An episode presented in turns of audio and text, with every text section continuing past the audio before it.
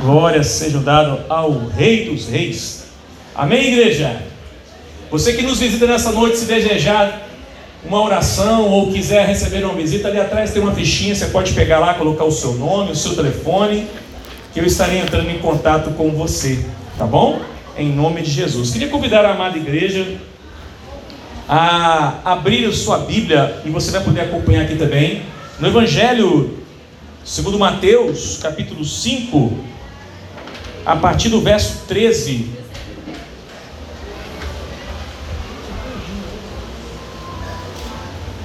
Nós vamos pregar hoje sobre o tema é fazendo a diferença. Diga para o irmão aí, você pode. Fala com fé, você pode fazer a diferença. Isso aí, tem que crer. Tem que crer. Porque nós fomos chamados para fazer a diferença, né? Aleluia. Mateus capítulo 5, verso 13 ao 16. Se você puder, né? Se você puder, e não tiver nenhuma limitação física e puder se colocar de pé em reverência à palavra do Todo-Poderoso Deus, nós vamos ler o texto, em seguida você vai poder assentar e estar refletindo conosco nesta palavra poderosa. Diz assim a palavra do nosso Deus: Vocês são o sal da terra, mas se o sal perder o sabor, para que servirá? É possível torná-lo salgado outra vez? Ele será jogado fora e pisado pelos que passam, pois já não serve para nada. Vocês são a luz do mundo. É impossível esconder uma cidade construída no alto de um monte. Não faz sentido acender uma lâmpada e depois colocá-la sob um cesto ou debaixo de um balde. Pelo contrário, ela é colocada num pedestal de onde ilumina todos que estão na casa. Da mesma forma, suas boas obras devem brilhar, para que todos as vejam e louvem seu Pai que está nos céus. Feche seus olhos ao Senhor bradando aí lá do céu. Vamos orar? Pai, santo, santo e santo é o teu nome, ó Senhor. Louvado seja o Senhor por esta chuva que cai. Louvado seja o Senhor por a vida que o Senhor nos deu. Louvado seja o Senhor por esse dia que o Senhor fez. Louvado seja o Senhor pela nossa família e por tudo que o Senhor tem feito, mas principalmente, Senhor. Louvado seja o Senhor por ter enviado Jesus Cristo, teu Filho, para dar a sua vida em nosso favor. Nessa noite, meu Pai, nós já chegamos aqui como igreja. E nós já chegamos, nós já oramos, nós já louvamos, e agora estamos mais uma vez pedindo e suplicando ao Senhor. Fala, meu Pai, ao coração dos teus filhos. Usa-me, meu Pai, como um canal de bênção. Usa-me, meu Pai, como uma pessoa, Senhor, que possa transmitir a palavra do Senhor para os meus irmãos. Tem misericórdia de mim, que sou homem limitado e pecador. Que eu venha diminuir mais uma vez e que o seu nome venha a ser engrandecido. Perdoa, meu Pai, as nossas falhas e nos purifique e lava como esta chuva que cai do céu, para que a nossa mente e coração esteja lavada e remida na Sua vontade, em Teu nome, Jesus. Amém. Podem sentar, igreja.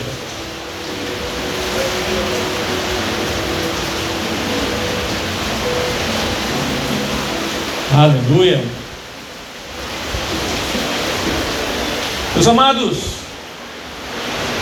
esse trecho que nós lemos sobre que Jesus que acabou de falar sobre o sal e sobre a luz, ele é uma das partes do sermão do monte. E no Sermão do Monte, Jesus fala várias coisas, ele ensina várias coisas. Mas o principal objetivo de Jesus neste trecho é dizer que existe uma distinção entre aqueles que são de Deus e aqueles que não são de Deus. Então, se você pensa, pastor, eu acho que eu sou de Deus. Eu quero dizer para você que esse tipo de coisa não tem como você achar. Ou você tem certeza, ou você não tem. Mas nessa noite eu creio que você sairá daqui com essa convicção de que Deus chamou você para ser sal e luz. Sabe, quando a gente vê atualmente o que está acontecendo na atualidade, o que nós estamos vendo, a gente percebe que há uma movimentação por parte da igreja que faz com que as pessoas muitas vezes queiram criar mecanismos para poder atrair as pessoas. E a igreja muitas vezes faz isso, ela cria é, circunstâncias, ela cria situações para atrair as pessoas. Mas o que a Bíblia deixa claro que é impossível fazer a diferença no mundo se nós formos iguais ao mundo. O que exatamente vai atrair as pessoas para Cristo não é as semelhanças entre nós e o mundo, mas são as diferenças. Eu sei que você, quando casou com a sua esposa, você que é casado, ou quando casou com seu marido, você viu que tinha muitos, muitas qualidades, mas tinha defeitos também. Mas através das diferenças, o que chama atenção é aquilo que você não tem e que a outra pessoa tem. A igreja não é diferente. Quando as pessoas olham aqui para dentro, e olham para você, e olham para mim, elas têm que olhar para nós e falar assim: a vida daquela pessoa é diferente. Por quê? Jesus deixa claro que é impossível alcançar o mundo fazendo o que o mundo faz. A maioria das pessoas hoje em dia, de muitas igrejas, eles criam métodos mundanos para atrair pessoas do mundo. Mas o que acontece? A pessoa vai lá e quando ela entra naquele ambiente, ela percebe que o que ela vê ali, ela vê em qualquer outro lugar. Mas eu quero dizer para você, Tiago capítulo 4, verso 4, diz o seguinte: preste atenção comigo, não se preocupe com a chuva, se der uma pingadinha em cima de você aí, você fica tranquilo, levanta, pode estar em outro lugar e está tudo bem, irmão. A chuva está muito forte mesmo, ontem ela estava forte, hoje já não vai ser diferente. Em nome de Jesus, amém? Fica tranquilo. Tiago capítulo 4, verso 4. Aí, ó. Preste atenção nesse texto. Adúlteros, não percebem que a amizade com o mundo os torna inimigos de Deus? Repito, se desejam ser amigos do mundo, tornam-se inimigos de Deus. O que, que a Bíblia está nos ensinando? Que não tem como você amar o mundo e amar a Deus. E uma vez que nós amamos o mundo, o trecho seguinte, pode passar, vai dizer o que vocês acham que as escrituras querem dizer quando afirmam que o Espírito colocado por Deus em nós tem ciúmes. Quer dizer que se nós estamos com Deus, nós não podemos transparecer nossa vida para as pessoas do mundo. Porque se fazemos as mesmas coisas que as pessoas fazem lá fora, então o mundo ainda habita em nós. E Deus, o amor do Pai, não está em nós. Mas Jesus então usa dois elementos muito importantes para poder trazer essa distinção. O primeiro é o sal da terra. Diga para o irmão aí, você gosta de uma comida com sal? Pergunta para ele aí.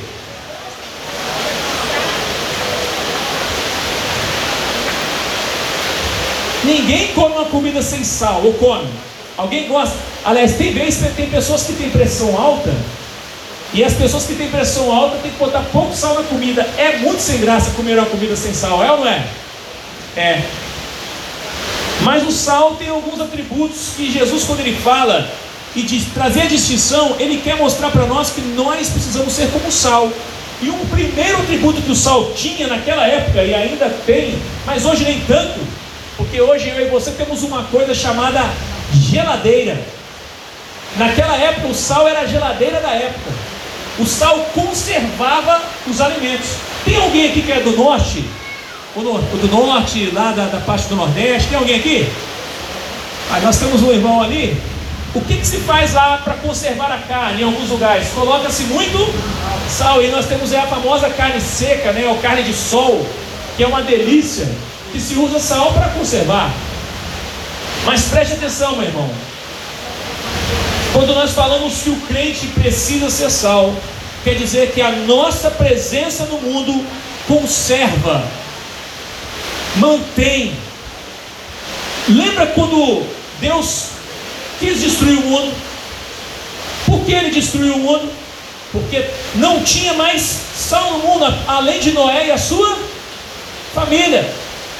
Quando Deus manda é, os anjos tirarem Ló de Sodoma e Gomorra e Abraão está orando para a cidade não ser destruída, ele começa lá em 50 e ele chega até 10.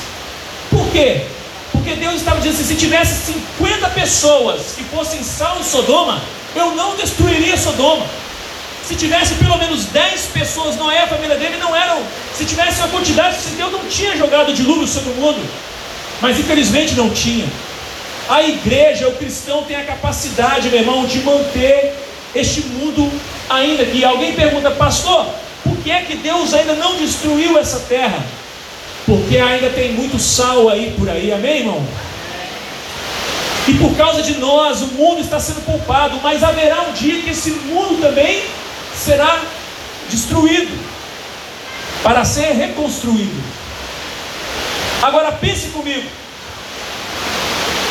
Conservar não fala apenas de nos conservarmos. Nós temos a capacidade de conservar. Conservar o quê? Os valores. Vivemos uma sociedade hoje em que as pessoas não mais conservam os valores da família, os valores do amor, do perdão, da verdade. Hoje você liga a televisão, a última coisa que eu espero ver na televisão hoje é a verdade. Você vê de tudo, mas a verdade você não vê. E o que está acontecendo? Que a igreja precisa entender que nós estamos nesse mundo para conservar os valores do reino de Deus, os valores da Bíblia Sagrada, os valores da palavra de Deus. Pergunta para o seu irmão que está do seu lado aí: você é um, é um crente conservador? Pergunta aí. Responde para ele: sim, eu sou, eu conservo. Você e eu fomos chamados para conservar, conservar a nossa família, os valores, conservar os valores da verdade. Quando um crente entra no ambiente de trabalho, por exemplo, é muito comum você ver que tem pessoas que fazem qualquer coisa no trabalho, mas quando um cristão é legítimo e ele entra naquele ambiente, aquele ambiente, o ambiente ele tende a se transformar, tende a se modificar. E eu pergunto: será que nós temos conservado a palavra de Deus em nossas vidas, para os nossos filhos, para os nossos irmãos? Talvez nós não temos feito isso, irmãos. E isso tem nos deixado muitas vezes, como a Bíblia fala, o sal que perde o seu sabor, que perde a sua capacidade de conservar. Mas o sal não tem apenas o atributo da conserva. O sal além de conservar, ele dá sabor. Diga assim: o sal é intrometido. Ele é intrometido o sal. Alguém aqui, quando faz uma comida, você bota lá uma sopa de legumes, você bota lá batata, você bota lá vários legumes. Se você não botar o sal, aquela sopa não tem graça. Ela fica aguada, não é a mesma coisa. Por quê? Uma das funções do sal é dar sabor. Uma das funções do sal é dar condição, é realçar o sabor dos alimentos. Pergunto para você: o sal na sua casa, quando você usa, você usa ele na medida certa ou você usa ele em excesso? Se você usar ele em excesso, o que, acontece? Não presta mais a comida. Você estragou a comida. Irmão, nós vivemos tempos hoje que tem muito cristão que é, não tem sal nenhum, perdeu o sabor. E tem cristão que é salgado demais. E nós precisamos, meu irmão, ser o sal na medida certa. Nós precisamos entender que o sal, quando ele entra na panela, ele transforma toda a estrutura daquela panela. Ele não pede permissão para entrar, ele entra lá e ele muda tudo. A capacidade que Deus deu a mim e a você é que quando nós estamos no ambiente do mundo, porque qual a função do sal se não for para ele estar no meio daqueles que não têm sal? Por que nós somos o sal da terra?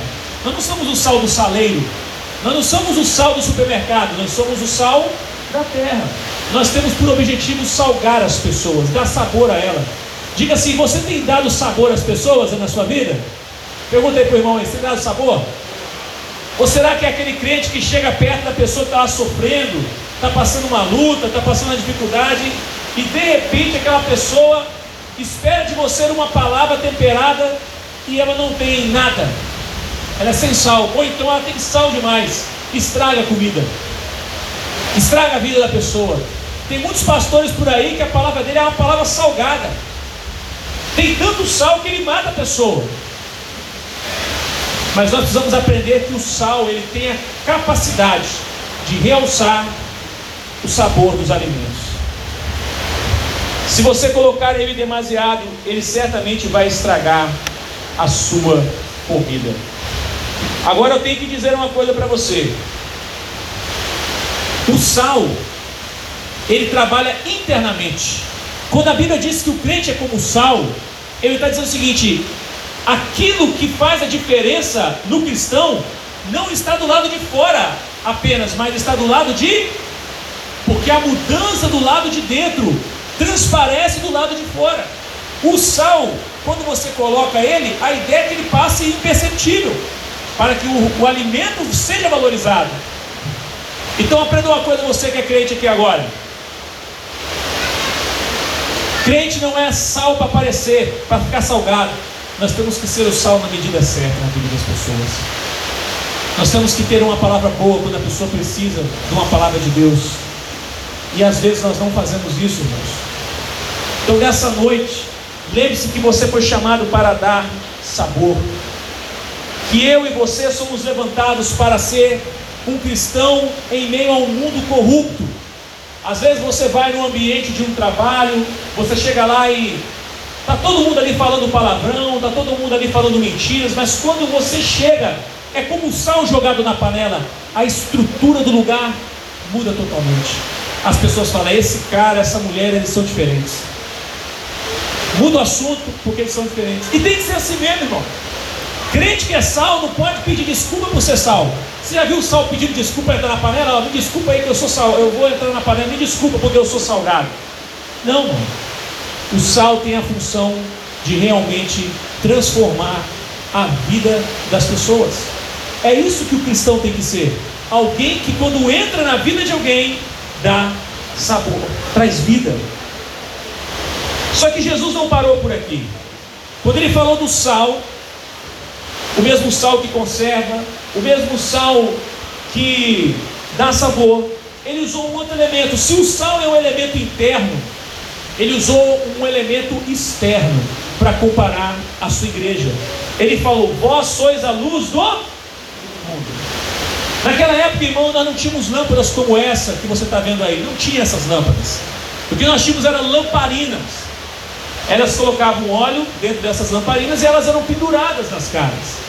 Então, quando Jesus fala assim: Olha, a luz ela foi feita para brilhar, como o sal foi feito para salgar. Jesus deixa claro que o sal, se ele perder o sabor, ele não serve mais para nada. Uma lâmpada que não acende, que não leva luz, serve para quê? Para nada. Uma lâmpada queimada não serve para nada. O crente precisa ser sal. O crente precisa ser sal. E o crente precisa ser luz. Ele vira e fala assim: Você coloca uma lamparina debaixo de um cesto ou debaixo de um balde? Não. Você faz o que? Coloca no lugar mais alto da casa para que ela ilumine toda a casa. E aí, como luz, a primeira coisa que eu gostaria de trazer para você é o seguinte: sem luz não existe vida. Qual foi a primeira coisa que Deus criou no primeiro dia? Haja. Não existe vida sem luz. Um dos elementos da vida é a luz. Por isso que Cristo é a luz. Peraí, pastor, agora você me confundiu. Se Cristo é a luz, e você diz que nós somos a luz, como é que você explica isso? Quem é a luz afinal? Cristo ou nós? É simples, irmão. Aquela lamparina, ela não tem luz em si mesma. Ela precisa de quê? De óleo e de fogo. Nós somos a lamparina. Nós precisamos do óleo do Espírito Santo. Nós precisamos do fogo do Espírito Santo para brilhar. A lâmpada que você está vendo aí, ela pode ter toda a estrutura, mas ela precisa de quê para funcionar? De energia. Ela não tem energia própria. A nossa energia é Cristo. Diga para o irmão assim: a sua energia, a fonte da sua luz é Cristo. Aleluia. Eu acho que eu escolhi para pregar sobre o sal hoje, eu deveria ter pregado sobre a água, né? Aleluia. Isaías capítulo 42, verso 6, traz sobre o ministério do Messias. Preste atenção nesse texto. Isaías 42, verso 6. Eu, o Senhor, o chamarei para mostrar minha justiça eu o tomarei pela mão e o protegerei. Eu darei ao meu povo Israel como símbolo de minha aliança com eles. E você será luz para guiar as nações. Esse texto se refere a Jesus. Está dizendo que Jesus será a luz para guiar as nações. Olha o outro texto em Isaías 49, verso 6. Só andar para frente um pouquinho, lá no capítulo 49, verso 6. Ele diz: Você fará mais que restaurar o povo de Israel para mim eu farei luz para os gentios, e você levará a minha salvação aos confins da terra. Gentil é todo aquele que não é judeu. Todos nós aqui somos gentios, porque nós não somos judeus. E o que o texto está dizendo é que Jesus seria a luz para os gentios. Então a fonte da nossa luz é Cristo. Agora eu te pergunto: a luz, ela tem um outro aspecto que é um aspecto de referência e de alerta. Preste atenção numa coisa. Se você. Quem é que já pegou um avião, por favor? À noite. Se você for agora no aeroporto ali, dá uma olhadinha, Márcio. Eu acho que deve ser alguma coisa saber. Joga para lá de cá. É, se você for à noite no aeroporto, você vai ver várias lâmpadas acesas assim, ó, várias lampidinhas assim acesas na pista de pouso. Por que, que serve aquela lâmpada? Para que, que serve aquela lâmpada? O piloto ele está lá no céu, está tudo escuro. Ele precisa de quê? De uma referência. O cristão é chamado para ser referência. O que é uma referência de uma pessoa cristã? O que é uma referência de Cristo? Você tem que olhar para um cristão e falar: Ah, aquela pessoa me lembra Jesus, pelo que Jesus fazia. Quando os, os irmãos foram chamados por cristãos a primeira vez, é exatamente pela maneira como eles viviam.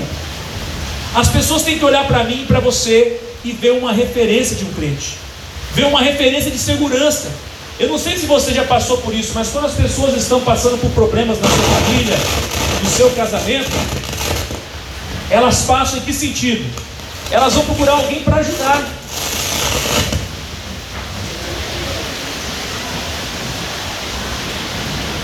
Ah, tá pegando. Entendi. Entendi. Troca o canal mais. Quer dar aqui o outro aqui? Então preste atenção, irmãos. A referência é tudo. Só que a luz ela não serve só de referência. Quem andou de carro aqui à noite? Quando você anda de carro à noite, o que você precisa ter atenção na pista? O farol, semáforo, farol dos carros, a luz serve de sinal de alerta. A luz serve como alerta. Nós precisamos de ser alerta para o mundo. O mundo tem que olhar para a igreja e falar assim: olha, ali existe alguém que diz que isso aqui não está certo, que diz que isso aqui é errado, que diz que isso aqui não pode. Hoje nós estamos vivendo o tempo das pessoas, tudo pode, tudo pode mas nós fomos chamados para ser um cristão que fala que aquilo não pode, que mentira ainda é pecado, que adultério ainda é pecado, que roubar ainda é pecado, que matar é pecado. Nós somos aqueles que servem de alerta para o mundo para dizer assim: olha, existe uma maneira certa de viver, é a maneira de Deus. Esse, esse livro que você tem aí, se é que você está com a Bíblia aí, se não está, providencie uma. A Bíblia é o manual da vida do homem. É ela que nos dá a condição de sabermos como viver. É ela que diz: você pode isso aqui, você deve fazer isso aqui, e isso você não pode. Deixa eu dizer uma coisa para você nessa noite, meu irmão. Grave aqui você. Quantos jovens nós temos aqui nessa noite? Levante a mão. Nós temos vários jovens hoje aqui, né? Olha, o rapaz levantou até uns jovens de cabelo branco, sem cabelo. Aleluia! É. Bendiga minha alma, Senhor, né? Preste atenção.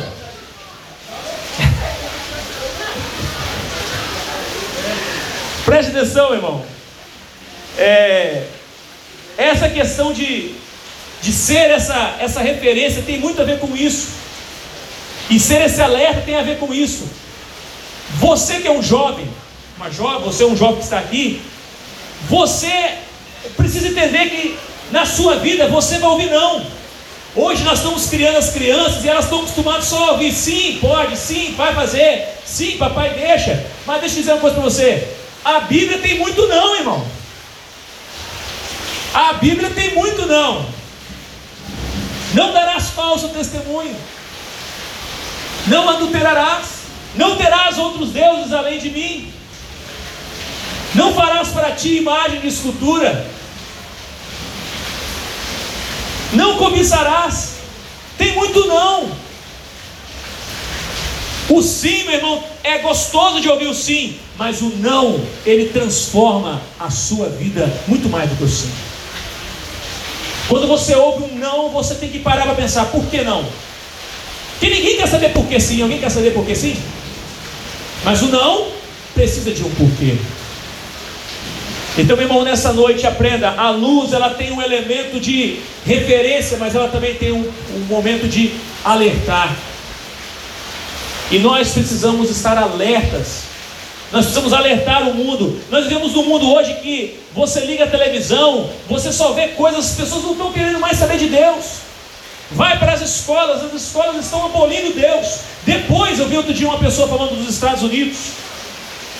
Ah, os Estados Unidos hoje é uma das nações mais pagãs, era a maior nação cristã do mundo, e hoje é uma, é uma das nações que tem dia das bruxas. Não se pode mais falar de Jesus nas escolas, não se pode mais ter a Bíblia na escola, porque, claro, expulsaram a palavra de Deus da vida das crianças.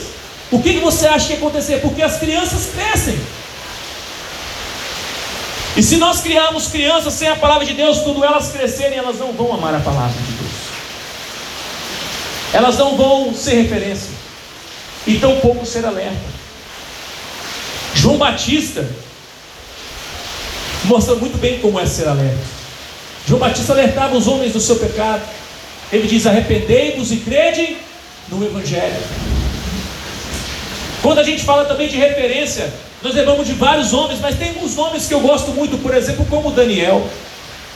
Daniel era uma referência na Babilônia. Daniel estava no meio do antro de pecado, mas Daniel era uma referência. Nabucodonosor olhava para Daniel e via nele um homem excelente.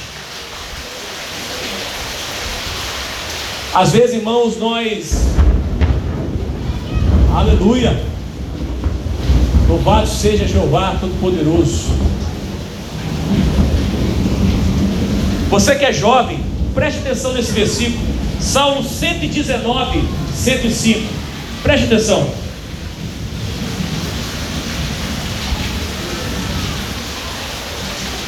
Salmo 119, 105.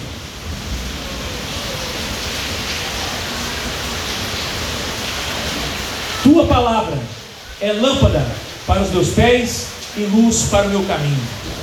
A palavra de Deus, ela é a nossa luz também. É através dela que nós dizemos para o mundo: olha, é aqui. Porque é isso que a luz faz. Quando está tudo escuro, você sabe para onde vai? Não. O que você precisa saber para onde você vai? Você precisa de luz.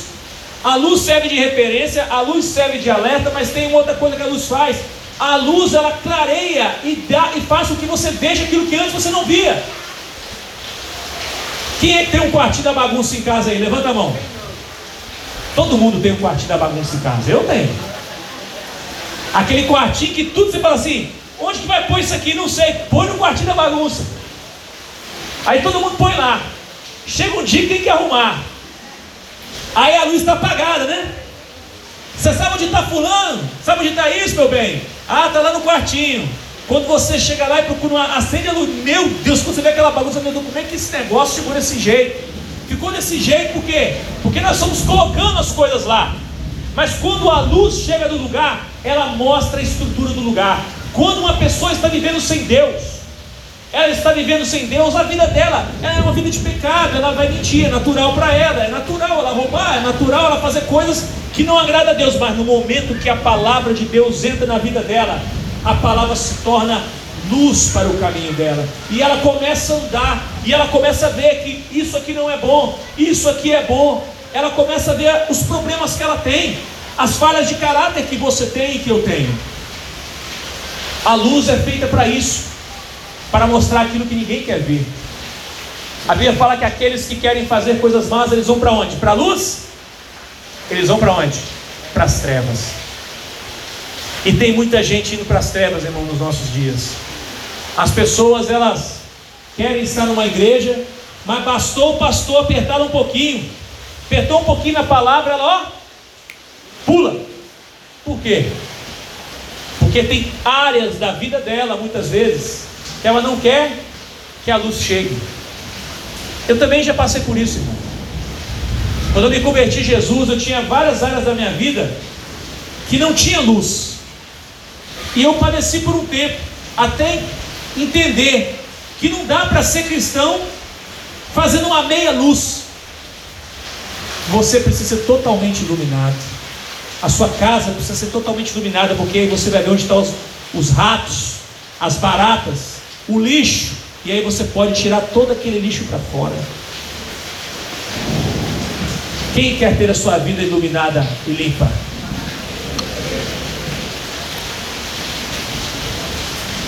A tua palavra é lâmpada, ela é a referência, ela clareia, ela mostra para onde eu devo ir. Romanos 12, 12, 12, 2. Um texto conhecidíssimo dos irmãos. É um dos textos que eu mais gosto da, da palavra de Deus, que diz assim: Não imitem o comportamento e os costumes deste mundo, mas deixem que Deus os transforme por meio de uma mudança em seu modo de pensar quando a, a, uma mente iluminada, ela jamais volta a ser trevas. Ela não quer mais as trevas. Quando você abre o, o entendimento, você não quer andar para trás. Quando você descobre algumas coisas, você não quer mais voltar para trás e esquecer aquilo, porque a tendência é que a sua mente se amplie. Ele diz: Isso gera o que? Deixe que Deus transforme. Porque tem muita gente que deixa o conhecimento entrar, mas não permite que Deus o transforme. E ele fala, por meio de quê? No seu modo de pensar, a fim de que experimentem a boa, agradável e perfeita vontade de Deus. A luz tem esse elemento de mostrar e revelar aquilo que está errado. Eu não sei como é que é feita a revelação das fotos hoje, mas antigamente, você que. Quem, quem são os meninos aí com menos de 20 anos aí? Levanta aí a mão, menos de 20, menos de 20, ou até 20. Falar uma coisa para você. Tinha uma coisinha, antigamente, chamada máquina fotográfica. Aí você fala, pastor, ainda existe máquina fotográfica. Sim, mas a máquina fotográfica de hoje que, que existe é muito diferente daquela que nós tínhamos no passado. Aquela outra tinha uma coisa chamada filme. Eu lembro daquela. Como é que é o nome daquela não sei o que? Magic. Hã? Scamatic. Rapaz, essa mágica aí era descartável. Você comprava o filmezinho da Kodak, botava nela, você ia para a praia. Olha, naquela época era 12 fotos, 36, duas poses, lembra disso? Hoje seu celular tira quantas fotos aí, irmão? É por isso que você não tem álbum em casa, também nem, nem vê mais as fotos, não tem mais a graça de antigamente, né? Você revelava porque era poucas. E outra coisa, naquela época assim, você tirar uma foto, irmão, hoje você tira uma aqui, se ficar mal tirada, você tira outra. Naquela época, você para tirar uma foto era uma arte, irmão. Você tipo assim, rapaz, não pode queimar, essa foto sai ruim, eu vou revelar e vou pagar a revelação ruim. Aí o que acontece? Você pegava aquele filme, ele era levado para uma sala escura. E você sabe como é que ele era revelado? Ele coloca ele num líquido e depois joga uma luz. E quando ele joga a luz naquele, naquele papel, a imagem aparece. Sabe o que Deus faz comigo e com você? Quando nós estamos vivendo uma vida sem Deus, sem Deus, nós achamos que nós estamos bonitos na fita. Mas quando Jesus chega com a sua palavra e joga a luz, meu irmão, o que sai do buraco do coelho não é nada bonito. Aí você descobre que você é ganancioso, que você é egoísta, que você é mentiroso, que você é orgulhoso, aí descobre tudo. Mas isso é ruim, pastor? Não, isso é ótimo. Porque quando a palavra de Deus ilumina a vida da gente, ela ilumina para que aquelas coisas possam ser retiradas e novas coisas de Deus possam ser colocadas. Eu queria finalizar essa palavra lendo o final, dois textos mais apenas. Primeiro, Filipenses capítulo 2, verso 13 ao 15. Filipenses 2, verso 13 ao 15.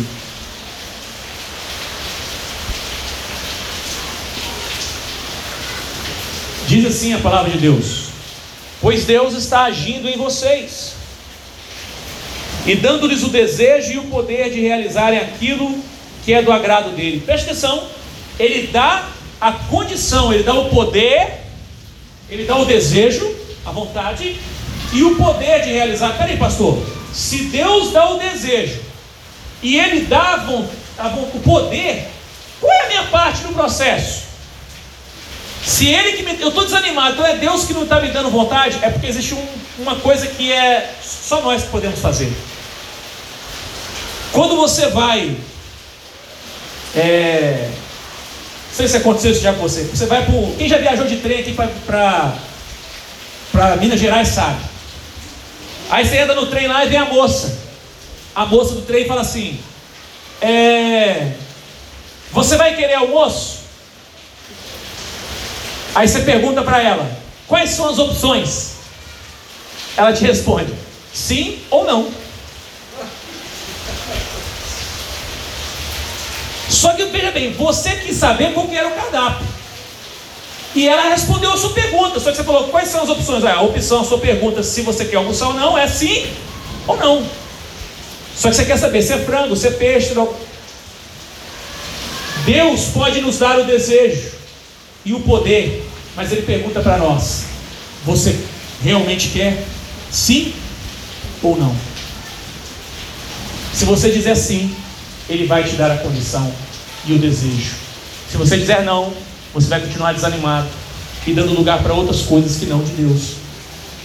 E ele diz aqui: para realizar aquilo que é do agrado dele, ou seja, Deus nos dá a condição de cumprir a sua vontade. Verso seguinte diz: façam tudo sem queixas nem discussões de modo que ninguém possa acusá-los. Leve uma vida pura e culpada como filhos de Deus. Acontece o que? Brilhando como luzes resplandecentes num mundo cheio de gente corrompida e perversa. Eu não vou fazer isso agora, mas você já deve ter visto essa imagem. Eu poderia até fazer essa dinâmica aqui. Eu já vi isso várias vezes. As pessoas às vezes estão no estádio e aí apaga todas as luzes, todo mundo fica com o celularzinho lá aceso. O que, você vê? Você vê vários pontos de luz. Irmão, aquela imagem ela é muito simbólica. É como o mundo se encontra hoje. O mundo se encontra em densas trevas. A Bíblia fala que o mundo jaz no maligno. Mas eu quero que você olhe para o lado para o seu irmão e fale assim: Mas você pode ser um ponto de luz e brilhar. Eu posso ser um ponto de luz e brilhar num mundo cheio de gente corrompida e perversa. A igreja existe para brilhar, irmãos. Nós fomos chamados para, se o sal é um elemento interno, a luz é um elemento externo. E pastor, o que é brilhar? O que é brilhar? E aqui eu quero finalizar. Mateus, o mesmo texto que nós começamos, Mateus capítulo 5 verso 16, e aqui eu finalizo a palavra. 5,16. Da mesma forma, suas obras, suas boas obras, devem brilhar. Vou repetir: o que, que deve brilhar? Suas boas obras, para que todos as vejam e louvem quem? Você? Louve a mim? Louve a quem? O Pai que está nos céus. O que isso quer dizer, irmão? O que, que é brilhar, pastor? O que, que é eu resplandecer a luz? É quando você faz as obras para a qual Deus te chamou para fazer. Posso ouvir um amém? Amém. Eu e você fomos chamados para brilhar no mundo. Eu e você fomos chamados para falar a verdade, onde todo mundo fala mentira. Eu e você fomos chamados para é, ter uma palavra boa quando todo mundo tem uma palavra ruim. Eu e você fomos chamados para ser ético onde ninguém tem ética. Para ser íntegro onde ninguém é íntegro. Para ser fiel onde as pessoas são infiéis. Para trabalhar aonde existem preguiçosos. Para ser verdadeiro onde existem mentirosos. Para ser incorruptíveis aonde existem pessoas corruptas. E assim, ao ver as nossas boas obras, as pessoas vão falar: Louvado seja Deus que está nos céus. Talvez nessa noite você entrou aqui e você falou, pastor, que chuva, quase que não vem. E eu cheguei aqui. Isso quer dizer, irmão, que você passou por, poderia estar ter ficado na sua casa, mas quem te trouxe aqui não fui eu. Quem te trouxe aqui não foi seu carro. Quem te trouxe aqui nem foi nem suas pernas. Quem te trouxe aqui foi aquele que te ama e que deu a vida por você. Porque você disse só uma coisa para ele. Ele perguntou: Você quer me adorar? E você disse: Sim. Então ele te deu a condição, o poder. Ele te deu a condição e o poder para você estar aqui hoje. Feche os seus olhos. Talvez nessa noite, você que chegou aqui, ainda não conhece esse Deus. Você ainda está num caminho escuro, num caminho sem sabor, num caminho que não tem graça, não tem sabor, não, tem, não, não conserva nada. Você está num caminho que não é de referência para ninguém, pelo contrário, às vezes é até uma má referência. Você não alerta nada. E nessa noite o Senhor está dizendo para você: você pode ser um farol para mim. Eu quero fazer de você um farol. Quando os navios estão no meio de uma tempestade, como essa que nós estamos vendo aí agora, tudo é escuro no mar, não tem nada no mar. E aí eles falam: para onde nós vamos? E aí existe um farolão, dando o um sinal para onde eles devem ir, mostrando o caminho. Deus está chamando eu e você nesta noite para brilhar como um farol para aqueles que estão nas trevas. Se você identificou hoje que você está nas trevas, não é vergonha. Eu também estive lá. Eu também passei por lá. E mesmo tendo saído de lá, a Bíblia não fala apenas que nós devemos sair de lá, mas a Bíblia fala que nós devemos permanecer na luz. Talvez eu esteja falando para pessoas que saíram das trevas, mas não estão permanecendo na luz. Ora está na luz, ora está nas trevas. Ora está na luz, ora está nas trevas. Mas nessa noite, o Senhor está falando ao seu coração: Eu quero que você seja um farol para mim. Quantas pessoas hoje, essa noite, vão entrar num boteco vão tomar a, aquela última bebida e vão tirar sua própria vida. Quantas pessoas essa noite vão usar uma droga e vão matar uma pessoa ou vão morrer por causa daquela droga? Quantas pessoas essa noite estão saindo da sua casa para fazer um assalto ou para cumprir uma ordem de matar alguém porque estão nas trevas? Mas Deus tem filhos amados que foram chamados para brilhar a luz de Cristo e dizer que existe um outro caminho que pode salvar o homem. Se você ainda não conhece esse Deus, com seus olhos fechados, você pode levantar a sua mão nessa noite. E com esse gesto você estará dizendo: Senhor, sim. Não importa o que o Senhor vai fazer de mim, mas eu quero estar na sua vontade. Tem alguém aqui essa noite? Nós estamos chegando ao final do culto. E eu não sei como tem sido a sua vida. Mas eu quero dizer para você que ela pode ser muito diferente. E você pode ser aquele que vai fazer a diferença. Como Daniel fez, como José no Egito fez, como Paulo fez, e como muitos outros homens e mulheres de Deus fizeram. Nessa noite, você pode dizer sim para esse Deus, e Ele vai operar em você o desejo de amá-lo, e vai operar em você o poder para poder cumprir a sua vontade. Tem alguém? Eu não vou me delongar. Se não houver ninguém aqui nessa noite, eu vou orar por você que está aqui. Agora você é um crente em Jesus, mas por algum motivo você ainda não é firme, não permanece, se distrai facilmente com as coisas desse mundo e muitas vezes até é amigo de algumas coisas do mundo. Você sabe que algumas coisas não são boas, mas você flerta com o mundo. Nessa noite o Senhor está dizendo para você: Olha, eu não quero ficar com você. Eu não quero ficar com você, eu quero me casar com você. Eu não quero alguém que vem estar comigo hoje e amanhã não está. Eu quero que você seja meu para sempre. Quero que você tenha tudo que o meu filho tem. Eu quero que você esteja no meu reino, vivendo comigo para sempre. Coloque a mão no seu coração e vamos orar.